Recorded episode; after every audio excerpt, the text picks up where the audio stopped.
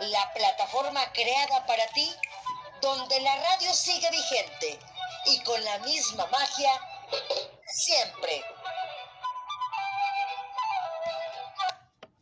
Hola, ¿qué tal? ¿Cómo están? Ya es viernes, el segundo viernes del año, porque el primero fue el primero de enero. Este es nuestro segundo viernes, programa número 54 de Radio Zoom MH. Viernes 8 de enero, como se los decía, del 2021. Invitadaza de lujo, con mucho talento, como siempre, lo que presentamos aquí en Radio Zoom MH. Y bueno, las efemérides del día de hoy, un 8 de enero, nacieron personajes de la cultura como el naturista Alfred Russell, el poeta Francisco González Bocanegra, tan importante para nosotros los mexicanos en cuestión de nuestro himno nacional mexicano, el novelista Juan Marcé y el científico Stephen Hawking. Murieron el matemático Galileo Galilei, el compositor Arcángelo Corelli y el poeta Paul Verlaine. Y el santoral del día de hoy, San Alberto Obispo, San Apolinar, San Herardo, San Jorge Eremita y San Lorenzo. Y bueno, recordando nuestras vías de contacto que también nos pueden encontrar en Facebook, busquen Cultura MH, ese es el área de convivencia y cultura de la Alcaldía Miguel Hidalgo. Piden solicitud de amistad, los aceptan y ahí ven toda nuestra agenda. Por, la, por nuestra parte también en lo personal me pueden buscar como Marta Valero Locutora en Facebook y en Spotify y en las diferentes plataformas para que el programa que ustedes no hayan escuchado, quieran volver a escuchar o se lo perdieron o no pudieron terminar de escucharlo, ahí en Spotify, en cualquiera de las plataformas digitales, buscan Marta Valero Locutora o en Facebook y ahí yo siempre lo, publico. Y bueno, las plataformas de, de la alcaldía, en Twitter es alcaldía MHMX, en Facebook, Alcaldía Miguel Hidalgo. Y bueno, también nuestro correo electrónico radiosum arroba Y a partir del próximo lunes regresan los faros contigo en casa. Así es que les recuerdo el correo por si se quieren inscribir a las actividades completamente gratuitas que tiene la alcaldía con sus faros por las tardes. Faros contigo arroba gmail.com, se los repito, faroscontigo arroba gmail.com. Les recordamos mantener cerrados sus micrófonos por respeto a los demás. Y bueno, si quieren participar pueden alzar la mano o nos pueden poner ahí en el chat.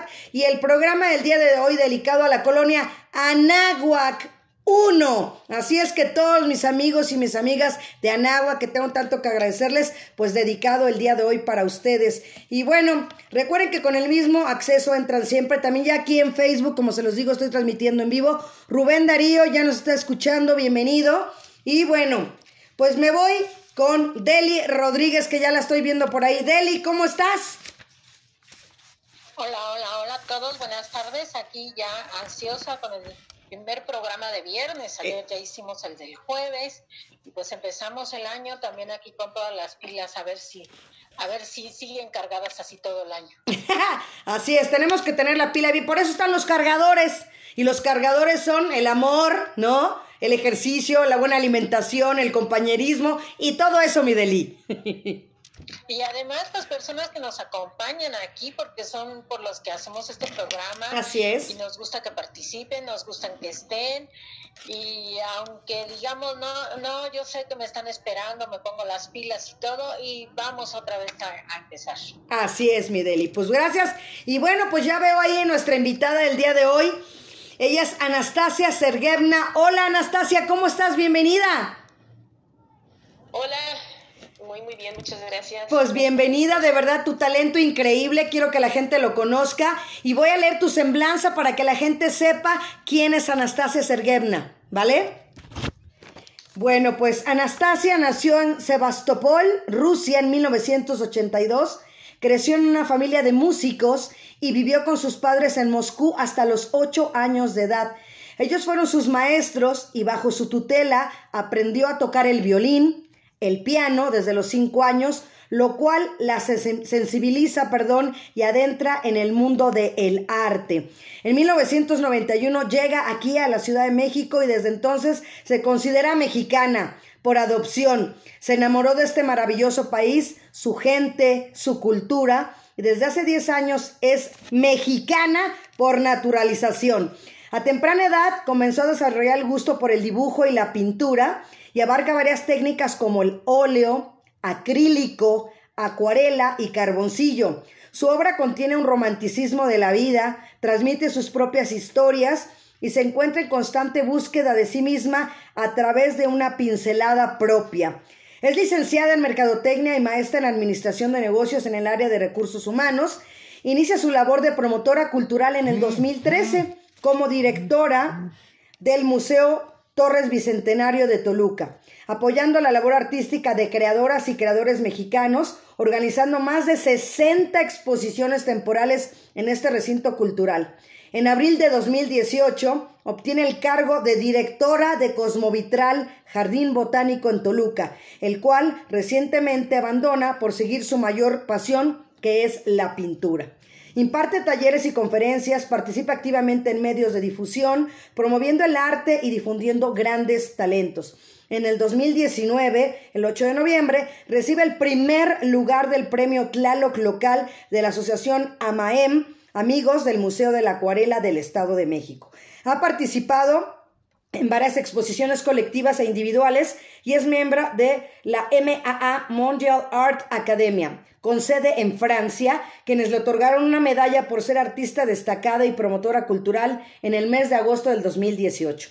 Actualmente se encuentra enfocada en la pintura y está iniciando una academia galería en Toluca, un espacio destinado a la exhibición y enseñanza de diversas manifestaciones artísticas para jóvenes y adultos. Ha tenido exposiciones individuales y, pues bueno, me sigo y no acabo. Así es que bienvenida Anastasia, ¿cómo estás? Muchas gracias. Pues muy bien, muy emocionada de estar en, en este foro con ustedes. Pues qué bueno, fíjate, aquí ya nos está escuchando Verónica Montes, un saludo, amiga, tía Carmen también de este lado, Lorena Morales, dice, dice, excelente, me encanta cada uno de tus programas, gracias Lorena, bienvenida, de verdad. Marino Florentili también está escuchándolo acá en Facebook. Y bueno, pues primero que nada preguntarte, Anastasia, Viviste muy poco tiempo en Rusia, muy poco, realmente, pues ya como lo decimos, ya eres más, más mexicana que el mole. Que el nopal. Y que el nopal, exactamente. ¿Qué, qué, qué, recuerdas de, de, de, la época de allá de Rusia o no recuerdas o vagamente? No, sí tengo muchos recuerdos. Eh, nosotros bueno, yo hasta los cinco años vi con mis abuelos en el puerto de Sebastopol. Este puerto eh, se encuentra en el, en el Mar Negro. Mis abuelos eh, pues me infundieron mucho amor por este lugar, ¿no? Ellos incluso estuvieron en la Segunda Guerra Mundial y ellos defendieron este puerto. Y, ellos me estuvieron cuidando hasta que mis padres eh, me llevaron a Moscú. Mis padres pues son músicos, mis papás trabajaban en la Filarmónica de de Moscú, de hecho trabajaban en la Filarmónica Cinematográfica wow. de Moscú. Eh, entonces, pues, eh, de mis vagos recuerdos de la infancia, porque finalmente no recuerdo todo, eh, recuerdo las, los fragmentos de estar con mis abuelos, los fragmentos de, del mar, de hecho tengo mucho cariño por el mar, me encanta, yo, yo, me dicen, bueno, ¿te gusta el frío? No, no, yo a mí no me gusta el frío, me gusta el calor, porque yo me acuerdo que me encantaba estar en el mar, que obviamente ahí los climas son muy, muy cambiantes, ¿no? En, verano, pues pueden, me acuerdo que temperaturas altísimas hasta de 42 grados y en invierno hasta menos 20 grados, ¿no? Entonces tenía ese contraste entre el, verano y, el frío extremo, la nieve, ¿no?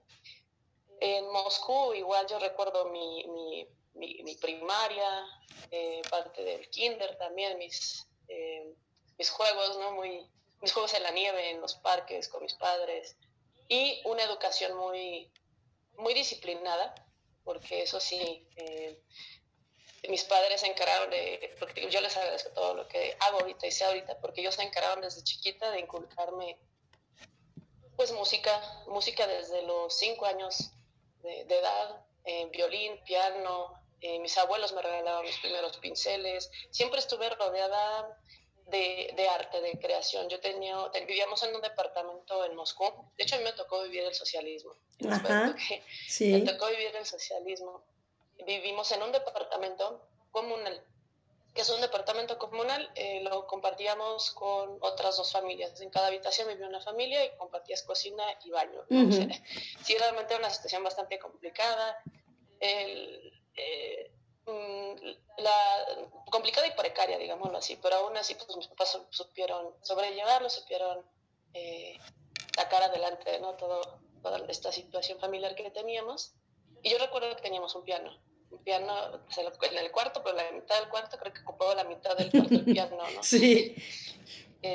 Y, ellos me ponían a estudiar después de regresar a la escuela, que aparte en la escuela era una educación desde las 7 de la mañana, yo estoy hablando del kinder primaria. Wow. Desde las 7 de la mañana tomábamos siesta en la escuela a la 1 de la tarde eh, dormíamos una hora y a las dos de la tarde en las actividades físicas nos daban gimnasia, no, nos daban música, teníamos incluso una orquesta dentro de la escuela de, hecha con, con, los niños. A me tocaba tocar el, xilófono, que es como una marimba pero de metal.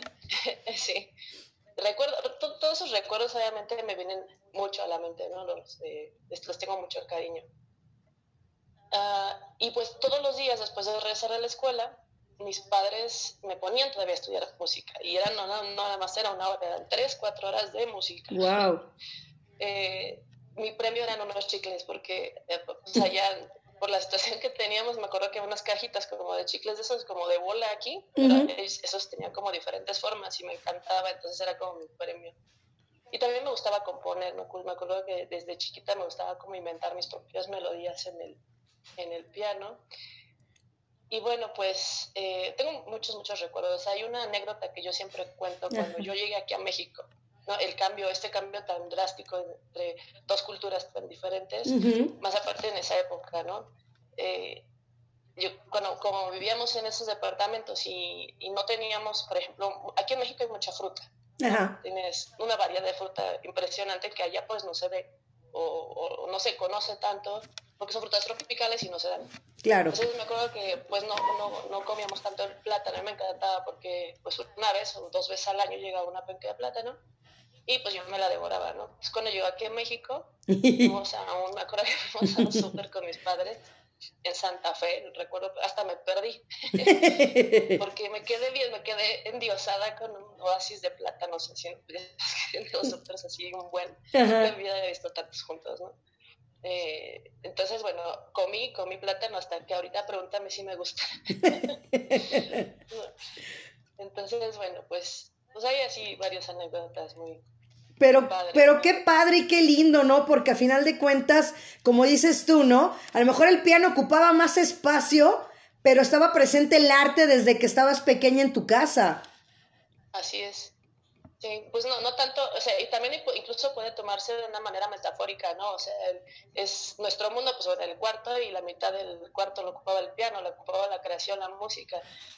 Y ahorita considero que es exactamente lo mismo, porque todo, todo lo que me rodea, todo este, eh, eh, o sea, finalmente en el mundo, en mí, eh, la, la, más de la mitad de mi ser la ocupa el, el arte, ¿no? es a lo que yo me dedico. Así es. Y también, por ejemplo, me encantan tus fotos que tienes, muchas que tienes en, en la playa, como nos lo estabas comentando, ¿no?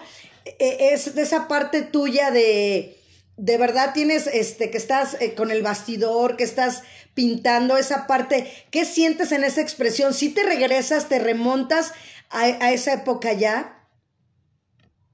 Pues sí, muchas veces sí, pero ya como que lo haces de manera instintiva, o sea, ya todos tus recuerdos que tienes, todas tus experiencias, las revives una y otra vez, incluso sin estar consciente de ellas, ¿no? Por ejemplo, pues si yo, yo nací ahí en ese lugar, amé ese lugar, obviamente cuando yo esté en una playa, aunque no me remonte eh, conscientemente a ese espacio, yo me siento a gusto porque es como mi lugar seguro, ¿no? Exacto. pues sí, sí me encanta ir a pintar a las... De hecho, muchas de las obras que yo hago recientemente, o he hecho recientemente, han sido de, playa, de mar, agua. Mira, ahí las vamos a empezar a ver, Anastasia, para que la ah, gente la esté viendo. Sí, ahí nos está apoyando, como siempre, Iván Rentería.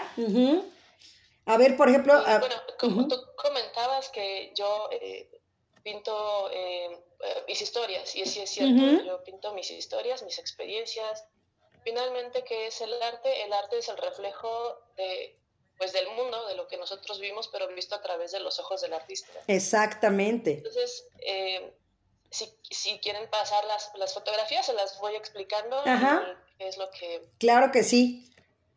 Adelante. Eso también he visto, que te encantan los caballos, ¿verdad? También. Sí.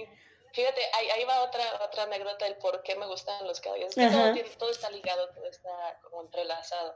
Cuando en Rusia yo, eh, mis padres me contaban cuentos, muchos de los cuentos eh, del folclore ruso contienen pues caballos, príncipes, este, etcétera, ¿no? Me, me, me encantaban las ilustraciones de los libros de los caballos, entonces yo desde ahí, desde chiquita, empecé a tener como una fijación muy fuerte. Y siempre quise un caballo. siempre quería un caballo. Entonces yo decía a mi mamá, yo quiero un caballo. Y me decía, pues, ¿dónde lo vamos a meter? si, el piano no ocupa la mitad del departamento. Este, y bueno, llegué a México y ¿qué crees? Descubro a los Reyes Magos, porque los Reyes Magos allá yo no, no, no, bueno, en ese entonces no, no existía, existía Santa Claus, le pedías un regalo, pero por lo general te llevaba ropa. Exacto, así. Yo cuando llegué aquí a México, me dicen los niños, eh, mi, mi, idioma obviamente se fue desarrollando más y más conforme pero como llegué pequeña, claro. pues fue más fácil, fue más fácil aprenderlo. Y me dijeron que tenía que dejar tres cartas abajo del árbol y pues yo pedí tres caballos. al otro día yo bajo toda emocionada, ah, bueno, pues salgo del cuarto emocionada de ver caballos. Y claro que mi sorpresa fue que no había nada, ni caballos, ni juguetes, ni nada, porque mis papás no tenían ni idea de lo que eran los Reyes Magos. Entonces para mí fue una desilusión, pero a partir de esa desilusión y trauma que me generé esa vez, empecé a dibujarlos, pero de manera muy constante. Estoy hablando que tenía como unos nueve años. Y desde ahí empezó mi gusto por, por pintarlos. Es una manera de tenerlos más cercanos. Por ejemplo. aquí tenemos una, Ajá. una eh, reciente, esta es de hecho de las más recientes que he hecho. Ella es mi hija. ¡Wow! Ella es mi hija, tengo una niña de 19 años. Muy guapa como su mamá. Muchas gracias. Y es como mi musa, ¿no? Es como uno de los personajes más recurrentes eh, dentro de mi obra. Pero bueno, este cuadro lo empecé a pintar eh, justo cuando empezó esta pandemia. Ajá. Nos, nos, tuvo desde un principio como en una expectativa de qué es lo Bienvenida, que va a Lorena, bienvenido a Tos Carafini. Javier Gerardo, te quiero en mi programa, Javier. Entonces. Rocío Montes también, bienvenida, amiga. pues finalmente para mí tiene más significado que nada, nada más un mar, ¿no? Eh, es, es, como que esa intranquilidad que, que yo empecé a vivir durante el inicio de la pandemia como artista y como pues, persona, etcétera, porque finalmente todos tuvimos eh, sentimientos encontrados. Claro. y, pero pues mi, mi, como faro de luz o mi... tu guía. Persona que está al lado de mí siempre apoyándome y que siempre va a estar, pues es mi hija, ¿no? Entonces es como esa, ese contraste entre un mar arrebatado, pero algo que me causa tranquilidad, que es mi niña. Entonces eso es lo que significa este cuadro que vemos aquí. Excelente. Mira, ahí está, otra vez. ahí estoy yo. Exacto. Eh, este es un caballo que también está precioso también. Precioso. El paisaje y los caballos. Este paisaje, eh, aquí lo que traté de no experimentar, sino descubrirme misma en el paisaje fue en la pincelada que realicé, que de lejos se ve como muy real, realismo, pero si te acercas se ve una pincelada burda. Eso es lo que tú platicabas cuando leías mi semblanza de que estoy en búsqueda de, de como mi propio discurso en el arte. Exacto. Iniciando por la pincelada, porque llegar a una técnica, pues cualquiera puede llegar a una técnica. Yo siempre he dicho a mis alumnos también en los talleres, les recalco que no es necesario tener un don. Porque muchas veces nos dicen que tienes que nacer con el don y que si no lo tienes, pues no lo tienes. Y por eso no se anima mucha gente luego, Anastasia, porque cree que no tiene la capacidad. Así es, pero, o sea, pero todos tenemos la capacidad, todos. Esto no es que yo haya nacido con el chip o el don. nací en un ambiente que sí propició que yo mm. desarrollara a temprana edad esta capacidad, pero esta capacidad no es que de la nada por con una varita mágica se me dio. Esta capacidad es a raíz de estudio, mucha práctica, paciencia y lo más importante es la pasión que uno le dedica. Exacto. Si a ti te apasiona cualquier cosa, puedes lograrlo. O sea, lo puedes lograr. A lo mejor lo que sí podemos decir es que uno se tarda menos, otro se tarda más, pero todas las personas tenemos esa capacidad.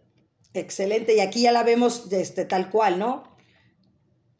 Y, y bueno, pues eh, esa, eh, esa es la búsqueda, pero es una búsqueda a raíz de práctica y de pues estudio, ¿no? muchas horas de echarla y muchas obras echadas a perder también. Exacto, porque porque podríamos pensar, por ejemplo, yo que soy yo soy malísima para las manualidades, ¿eh? Lo confieso y, y me desespero, pero como dices tú, ¿cuántas cosas no hubo antes un previo respecto a esto, por ejemplo, ¿no? Claro, muchas frustraciones, muchas, muchas. Y mucha gente tira la toalla por, por lo mismo, porque se enfrenta con estas frustraciones, se enfrenta con eh, esta, esta barrera, este obstáculo que lo intenta y lo intenta y no puede, pero lo que pasa es que eh, repiten los errores.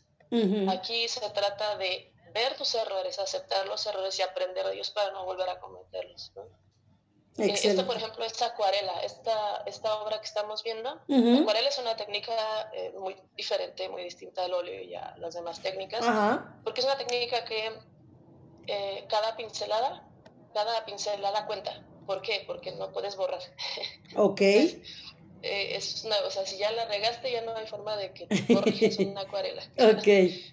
Entonces, primero eh, es, es, también mucho estudio de color, forma y de pues de, de, cómo darle profundidad. De, finalmente, lo, creo que yo considero que lo más importante es el color y saber dibujar.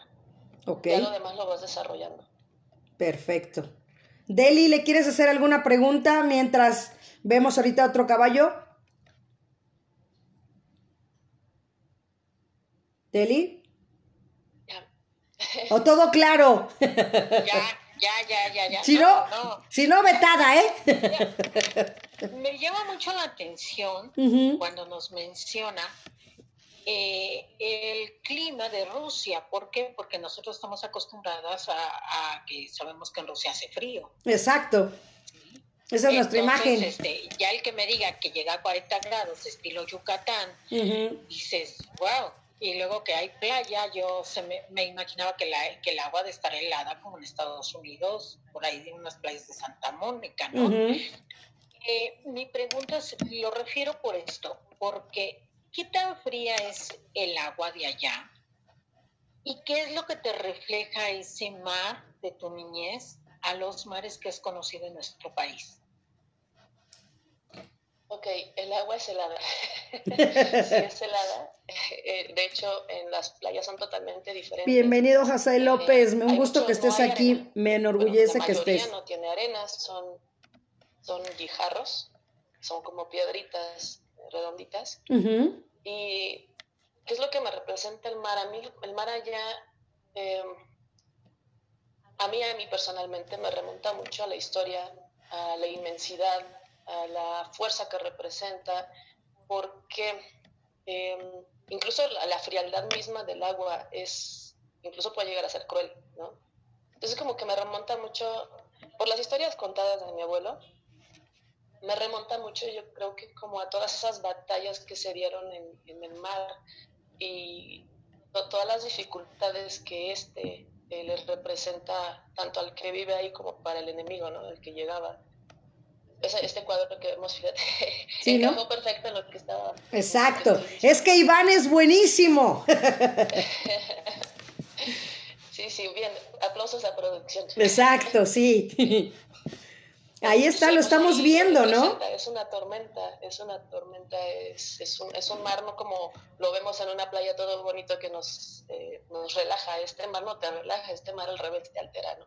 Y te imaginas estando en una tormenta así. Entonces, pienso yo que sí me, me, me representa un poco algo así, ¿no? Que lo que vivieron mis abuelos, lo que eh, representó la guerra para ellos, finalmente son las pues son mis bases, ¿no? Son mis, son mis eh, ancestros, son los que nos, me han forjado a mi familia, ¿no? Y a mí, tal como soy, por ello. Entonces, ese mar me representa a ello y el de aquí me encanta porque me relaja.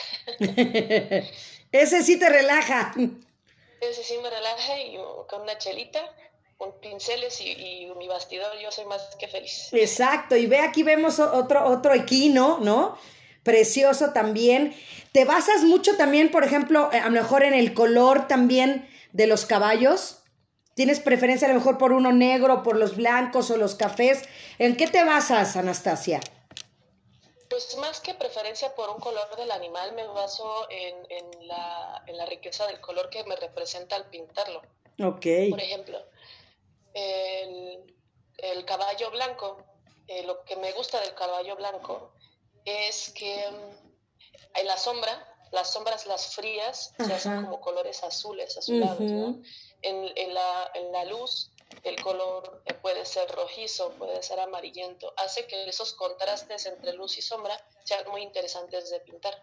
De hecho, yo me fijo mucho en ello cuando yo escojo qué es lo que, qué es lo que quiero pintar, ¿no?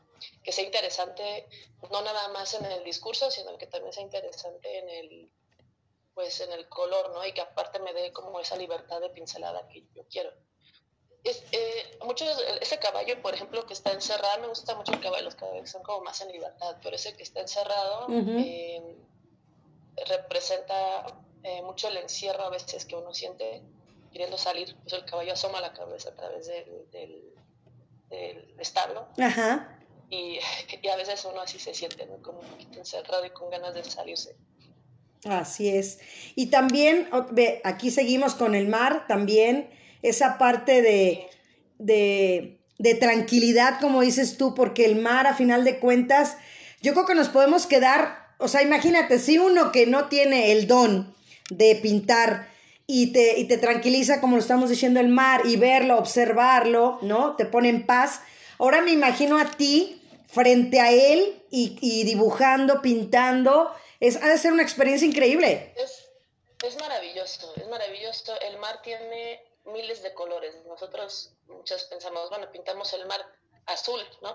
Uh -huh. Pero no, el mar tiene, el agua, de hecho el agua en general es un, es un reto para poder pintarlo porque todos los Gustavo Mata, bienvenido, estamos hablando con una pintora rusa mexicana. Eh, todos los, eh, las transparencias que puede llegar a tener, las profundidades, el movimiento del agua en sí es, es este, bastante interesante. En el cuadro anterior, el que es el redondo, eh, lo que nosotros podemos observar, que también tiene un, un bueno, si, si, pudiéramos acercar el cuadro, este, este, cuadro se llama El Mensaje, que también, bueno, esta es mi hija. -huh.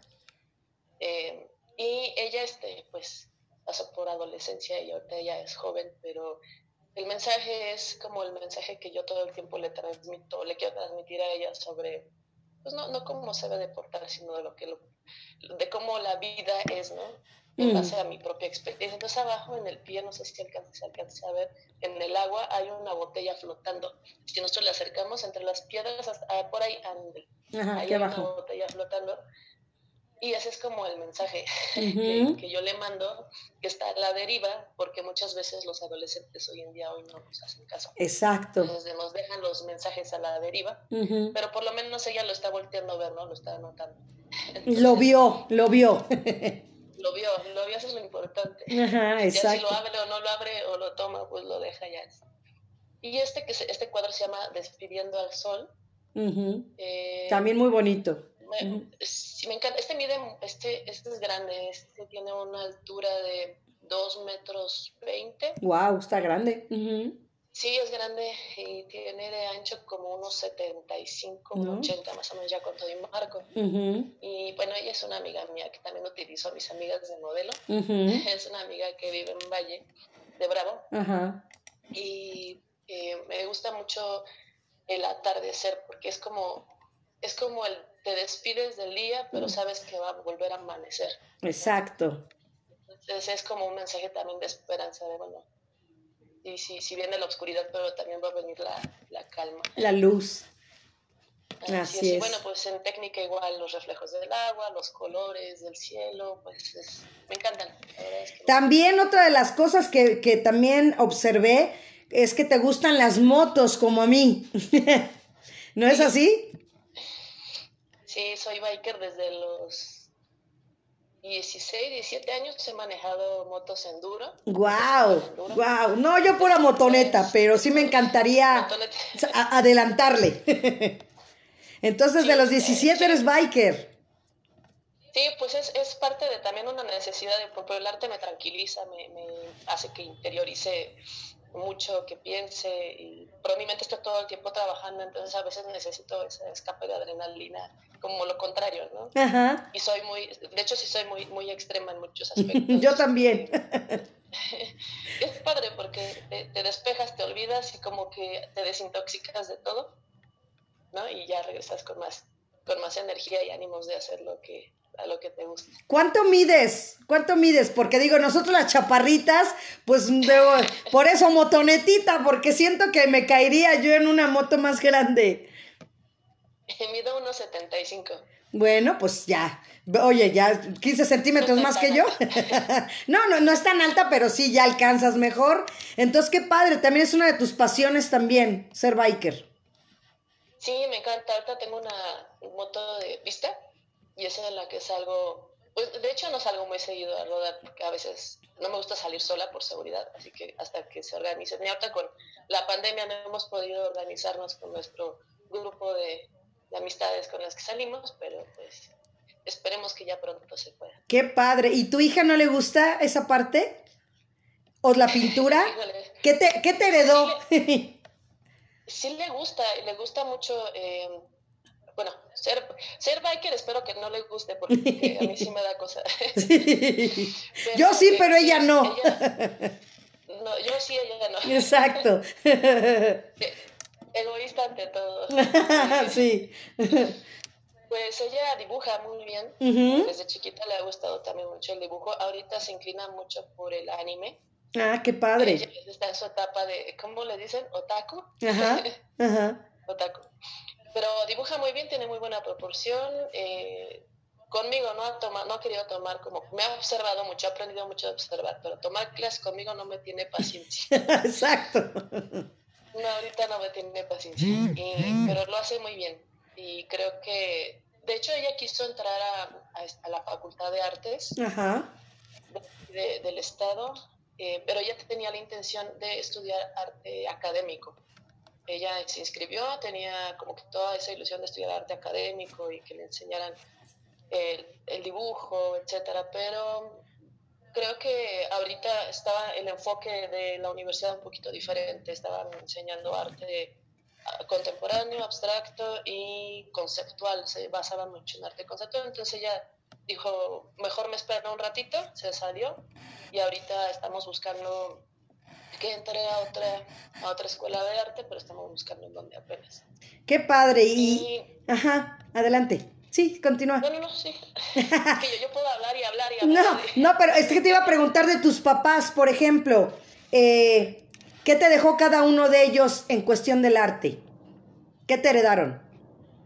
Ok, mis pa, mi, pa, mi mamá. Mi Ajá. mamá es violinista. Ok. Actualmente ella es el primer violín de la Sinfónica de aquí del Estado de México. Eh, ella fue la que me, me heredó la disciplina. Ok. Mi mamá era, era durísima, durísima conmigo, eh, y regañona.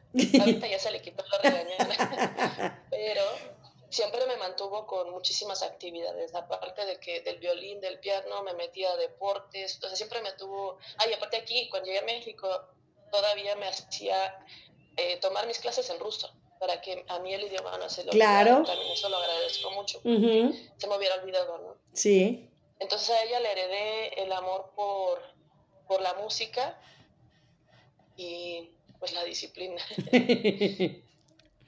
y mi papá, mi papá fue el primero, mi papá es flautista, él toca la flauta transversal, okay. pero también es muy buen pianista. Y bueno, también toca el acordeón, toca unos tangos argentinos padrísimos. ¡Wow! Y bueno, pues él, con él fue la parte del dibujo. Él me empezó a enseñar a dibujar, eh, me empezó a enseñar cómo a soltar, a soltar mi mano, a, a hacer rostros, eh, formas humanas. Y también por las matemáticas, porque mi papá, a mi papá le encantan las matemáticas, la física, la ciencia. Ajá. Y él me heredó mucho esa parte del, del siempre eh, preguntar, siempre tener, eh, poner en tela de juicio todo, ¿no? No aceptar como una verdad universal lo que te digan los demás o lo que diga un libro o lo que eh, pues se supone que debe de ser la verdad, ¿no? Que te enseñan, sino analizarlo, pensarlo, eh, y como te comento, poner en tela de juicio absolutamente todo hasta que tú mismo vas como encontrando tu propio camino. Eso yo creo que mi papá es el que es, es el culpable de, de mi curiosidad. Qué padre. Y ahora pues ya llegando a la parte de haber sido directora de Cosmovitral, Jardín Botánico, ¿cuál fue tu experiencia? ¿Cómo llegaste? ¿Por qué? De, ya lo dijimos, ¿no? decidiste continuar con tu, con tu futuro, con tu destino, pero platícanos esa parte. Pues fíjate que la parte de, de haber trabajado para la Secretaría de Cultura, eh, para mí fue un gran escalón, porque si no hubiera estado ahí, a lo mejor no hubiera tomado la decisión de hacer lo que hago. Ajá. Empecé en el 2013 en el Torres Bicentenario. Antes era el Museo Torres Bicentenario, ahorita se llama Galería Mexiquense, me parece. Era un museo de, de historia eh, en el cual pues, hacíamos exposiciones. Em, empezamos eh, a traer artistas de diferentes lados de México, también de aquí del estado, extranjeros también. Entonces yo empecé a conocer todo, ese, todo este mundo, ¿no? De tantos diferentes tipos de, de expresiones, diferentes tipos de manifestaciones, diferentes formas de ver lo mismo que yo veo, ¿no? o sea, visto, lo mismo visto por ojos de otro artista. Exacto. Eh, empecé a ver Bienvenida Alma, Julio, María, lo Magdalena. como también cuánto batallan los artistas aquí, ¿no? La, cómo, es complicado el, el, que a muchos artistas o se les tome en serio, o se les apoye, o se les haga una exposición, y pues que cada uno vive encerrado en su propio mundo, ¿no? Después estuve, estuve prácticamente ocho años trabajando en el, fue en el 2010 incluso que empecé en el Torres Bicentenario, empecé, no empecé como directora, empecé eh, como coordinadora. Ajá. Ya en el 2013 fue cuando empecé como directora, o sea, estuve ocho años en total trabajando ahí. Y después pues vienen cambios administrativos, empiezan a, a mover a los directores para que se le den también más movimiento a otros espacios. Y pues me, me tocó a mí el Cosmo Vital. Wow. A este, este espacio, este recinto que incluso se considera que es la joya de la corona aquí del Estado de México, porque efectivamente es el lugar más visitado de, del Estado. Eh, de repente llegué, a recibir hasta 5.000 personas o 6.000 personas en un día. ¡Wow! Em, había muchísima afluencia y no nada más eh, em, turismo local, era turismo nacional y muchísimos extranjeros wow. que hablan maravillas de, de, este lugar, de este espacio, porque en realidad es un espacio, pues es único, es único y no nada más es porque sea un jardín botánico y esté bonito, sino por todo lo que representa y por los maravillosos vitrales de Leopoldo Flores. De hecho, es el vitral más grande del mundo. Es por eso que es tan valorado y tan tan padre este lugar. Así es. Y Deli, ¿qué nos puedes platicar al respecto precisamente? Precisamente de este cosmovitral. Bueno, pues nada más platicarles que está construido en lo que antes fue un mercado. ¿Sí? Del siglo XX, en la época del porfiriato, se hace este edificio, después es mercado y pues empezamos como Cosmovitral. Efectivamente es el Cosmovitral más grande que hay alrededor del mundo, que no es religioso. ¿Sí?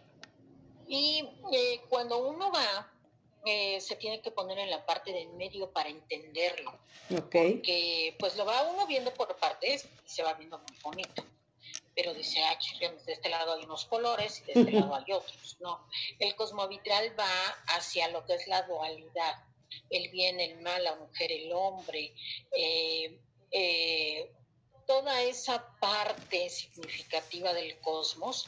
Y en medio lo que tiene es un hombre que sale como del... Omar Soto Santa Cruz, bienvenido, estamos hablando del cosmovitral. Tanto al, tanto al día como a la noche. De Toluca.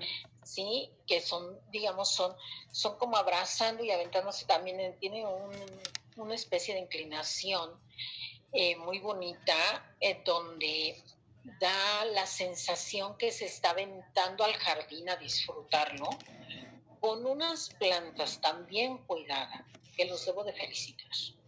¿sí? Eh, normalmente va uno eh, por ejemplo, nosotros tenemos aquí en la alcaldía eh, parte de unas plantas así muy chiquito, es el apiario, tenemos muchas aves ahí todo, y hay parte de plantitas, un pequeño laguitito y todo. Pero ahí tienen unas plantas que te enamoras. Si, si no te gustan las plantas, Ahí te, van a gustar.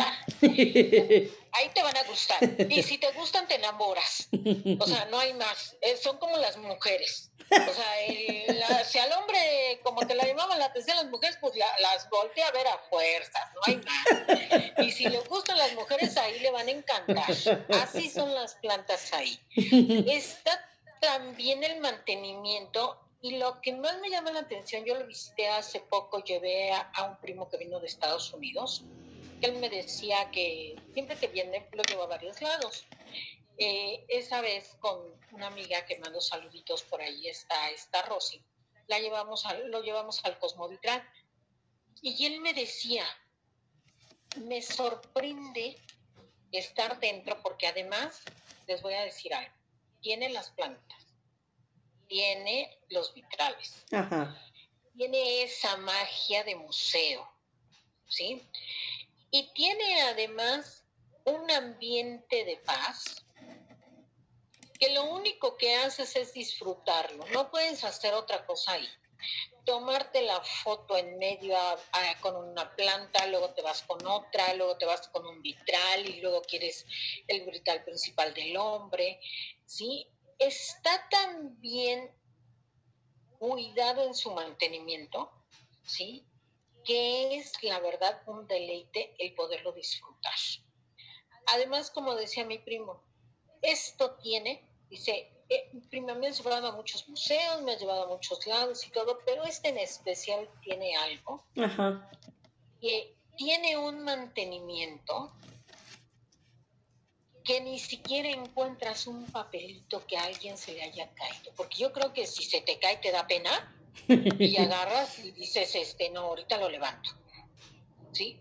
Porque además, te digo, o sea, tiene una limpieza, tiene también, si no mal recuerdo, ella no, no lo podrá decir, que tiene una parte donde tenemos hasta plantas de Japón en un laguito, si no mal recuerdo, tenemos esas plantitas que vemos en película de llaves, esas plantas que vemos en el jardín de Mulan flotando. Bueno, pues aquí la vamos a disfrutar, cosa que no vamos a tener en otros lagos.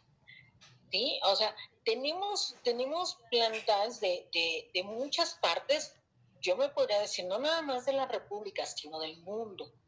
¿Sí? del mundo entero, más este les digo, este vitral enorme que, empieza en el día o termina en la noche, o viceversa, como lo quieran ver, con este hombros del cosmos, abrazando eh, estas plantas, abrazando al mundo, como lo queramos tomar, pero a final de cuentas es impresionante, ¿sí? El tamaño, y no hay más que, desde mi punto de vista, ir con tiempo, ahora que se abra porque estamos en semáforo rojo, también en el Estado de México. Esta semana creo que todavía vamos a seguir en semáforo rojo, pero ahora que tengan la oportunidad de, que se abra, pues ir, pero ir con tiempo para disfrutar. Alejandro Castorenas, bienvenido. Enrique Muñoz, ahora sí entraste antes, ahora sí vas a disfrutar un ratito. Gracias por estar aquí a ambos. O sea, eso tiene que ser así de cajón porque no va a haber un solo lugar donde no dejes de tomarte la foto. Y traerte también la postal del cosmódromo. Claro. Porque además tienen unos folletitos que al inicio hay unos guías eh, que son de, digamos, de cooperación voluntaria. Sí, que los podemos tomar. Pero si no hay unos folletos que el mismo museo te los proporciona, el mismo Vital ahí en, en administración te los proporcionan, vas, lo compras, hay folletitos y todo, y ahí te lo va explicando perfectamente.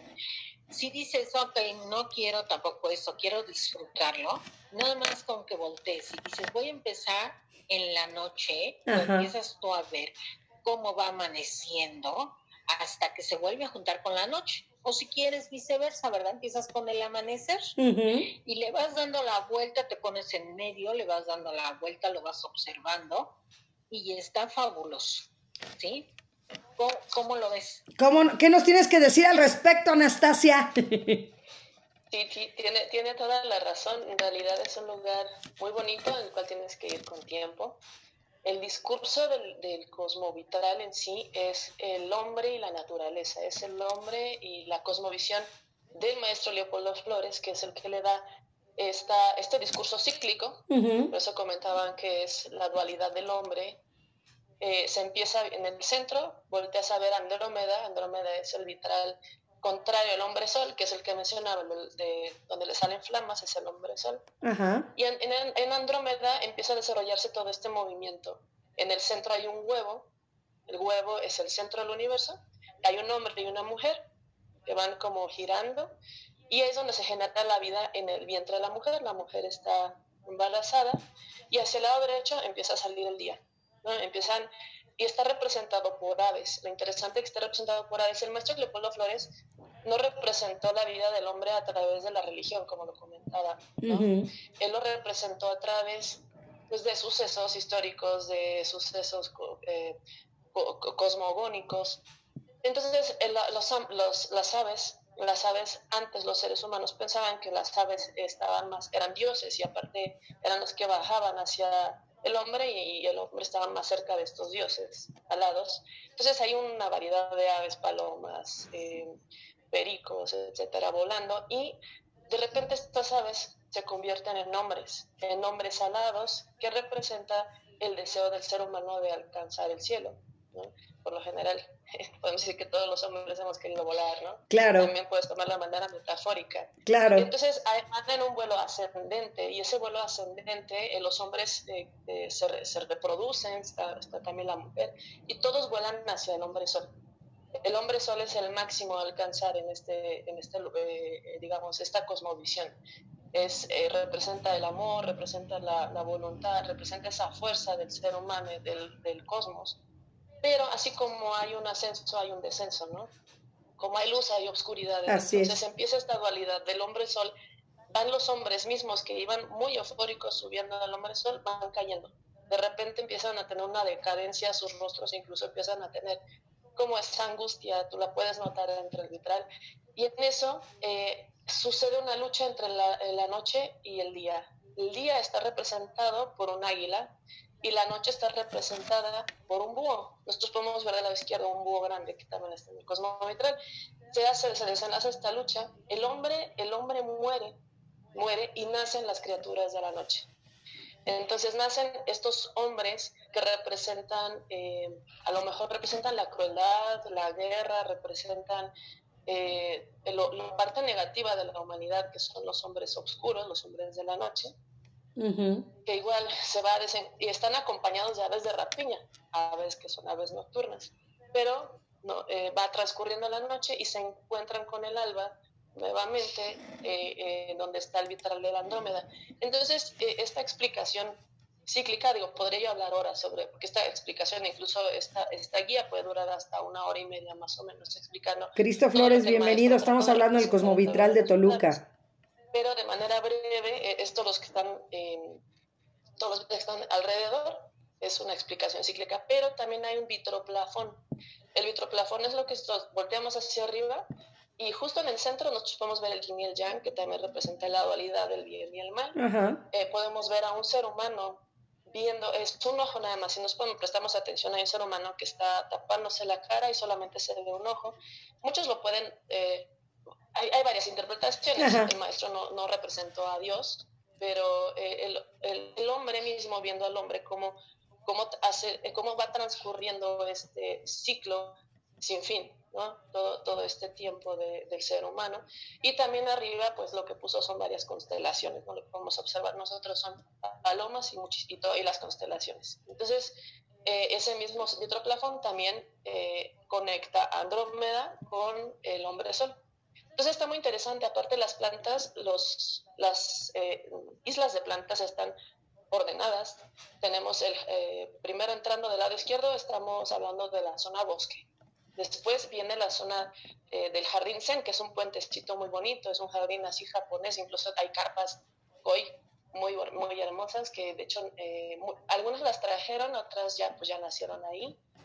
Posteriormente sigue la zona desértica, viene el vitral Andrómeda. Del lado derecho tenemos la zona de los árboles frutales y posteriormente las plantas tropicales que terminan como en una fuente donde, donde expulsa un chorro de agua impresionante y pues ya termina el, el, el, recorrido. Entonces la verdad es un, es un lugar que sí vale la pena pues conocer si no lo conocen o regresar si, si ya fueron porque pues sí es bastante representativo.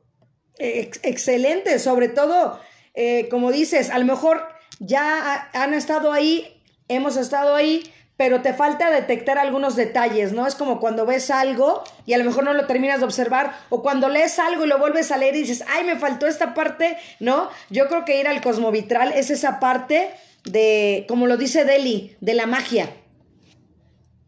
Así es, hay que releer el cosmovitral. Es, exactamente. ¿Cómo ves, Deli, entonces? Sí, Bienvenido Ricardo Colín Hernández, siempre un placer. No se entiendes vitral si no vas varias veces. Tienes que, esta vez vi una vez, esta otra vez vi esto, eh, fulanito de tal vio esto y me lo platicó y yo no lo vi. Exacto. Entonces sí es encontrar esa magia que tiene el cosmovitral más el ambiente que tiene.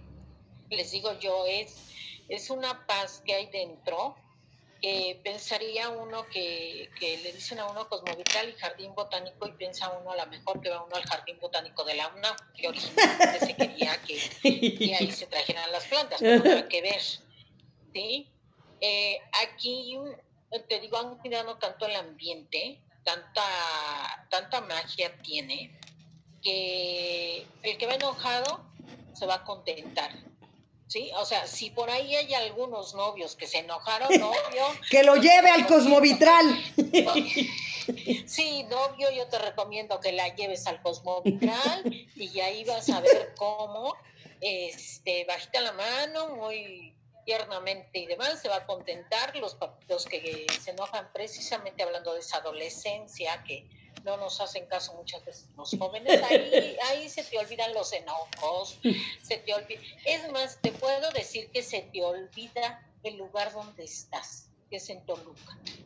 Ya cuando sales te acuerdas que estás en el centro de Toluca y que vas a ir a comer las garnachitas. A los portales y todo lo demás. Eh, a disfrutar todo lo demás. Pero estando ahí, te vas a olvidar que estás en una ciudad, en Toluca. Te vas a olvidar que que afuera, eh, bueno, si se escuchan los ruidos de un tráiler que llegue a pasar o un avión, eso sí, pero se te olvida esa parte, ¿sí? Tiene esa magia el lugar, se te olvida eh, eh, que existe algo en esos momentos, más que no te queda otra cosa más que disfrutar. Ese, eso es lo que a mí me ha pasado. Y miren que tengo años, años, años siguiendo. Mi hermano eh, acaba de cumplir 40 años, él tenía 7 años cuando fui por primera vez wow. de la escuela, ¿sí? Y desde entonces pues no dejo de asistir y siempre eh, encuentro algo nuevo en el Cosmovitral. ¿Cómo ves, Anastasia? A la novia o al novio, que no se les olvide invitarles un guarachito que venden allá afuera del Cosmovitral, porque hay unos puestos de guaraches están buenísimos. ¡Qué rico! saliendo del lado derecho. bueno, pues ya nos va a invitar Deli a todos, Anastasia, yo creo. Eh, vamos, vamos, vamos a ver, sacar presupuesto del, de la maestra, agarramos un camioncito y vámonos para Cosmovital. Ahorita voy a anotar todos los que están conectados y los que estuvieron en Facebook y tú vas a invitar, Deli. No, se vale, vamos a llegar dos camiones. Así es.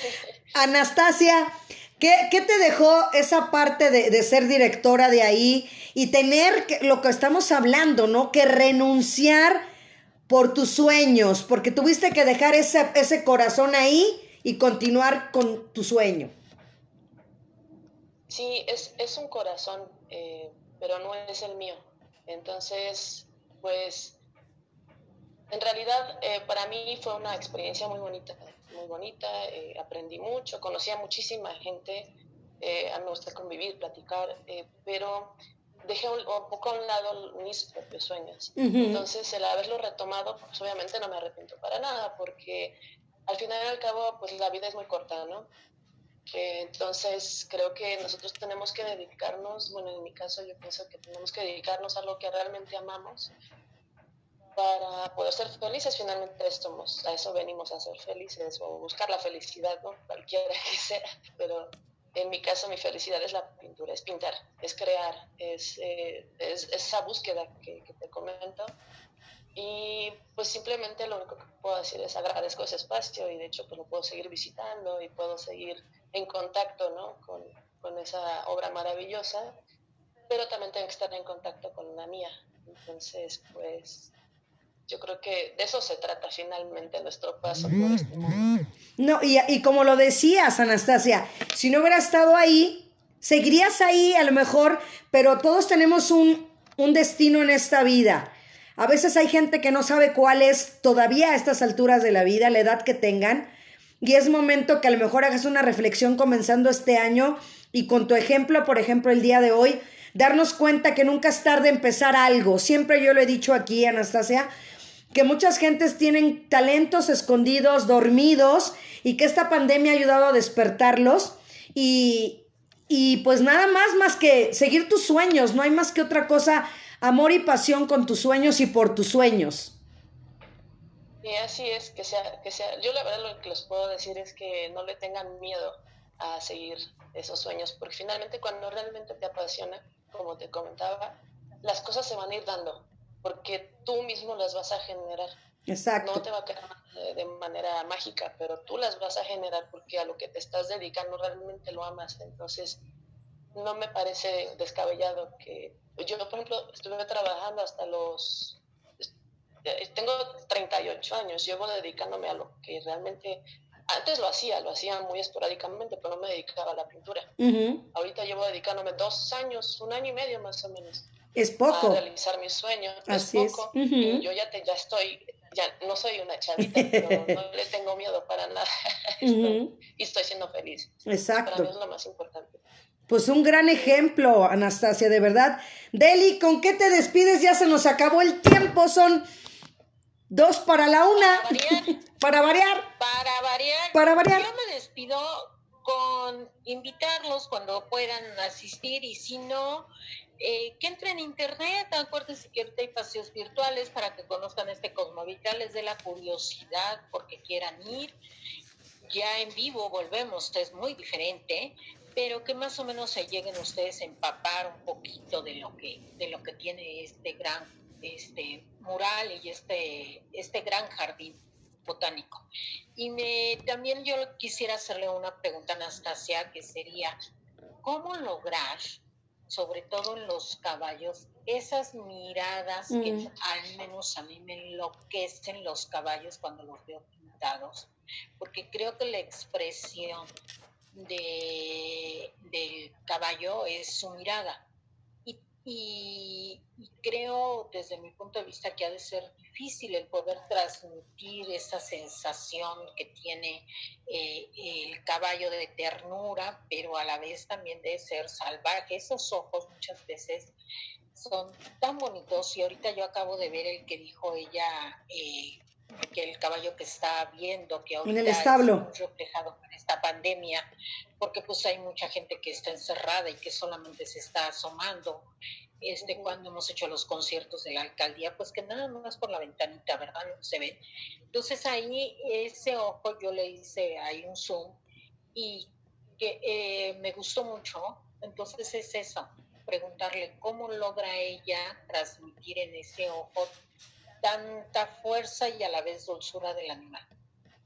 Eh, bueno, el, el ojo es el reflejo, la esencia del, tanto de la persona como del animal, ¿no? Refleja su interior y al mismo tiempo los reflejos mismos del ojo reflejan el exterior.